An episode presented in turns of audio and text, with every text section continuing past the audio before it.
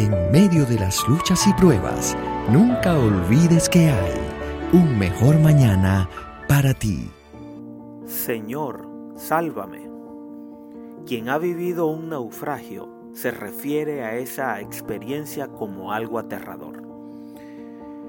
Hace poco sucedió un testimonio de dos jóvenes que estuvieron perdidos en mar abierto por varias horas.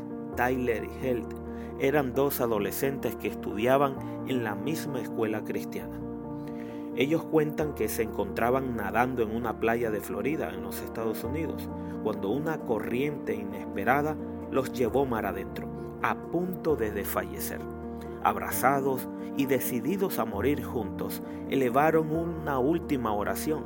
Señor, si realmente tienes un plan para nosotros, danos una señal. De pronto los tripulantes de una pequeña embarcación escucharon un grito desesperado. Se dirigieron al lugar de donde éste provenía y pudieron salvar a los jóvenes que entre lágrimas y risas les relataban lo ocurrido. El dueño de la embarcación miró hacia el costado de la nave y leyó su nombre. Amén. Aunque pensaban cambiarle el nombre, ese día decidieron no hacerlo para recordar el milagro ocurrido en medio del fiero mar. Más de uno ha sufrido una experiencia similar, quizás no en las aguas del océano, sino en el fiero mar de la vida. Un mar de problemas nos inunda y nos sentimos perdidos. Situaciones familiares nos atormentan el espíritu.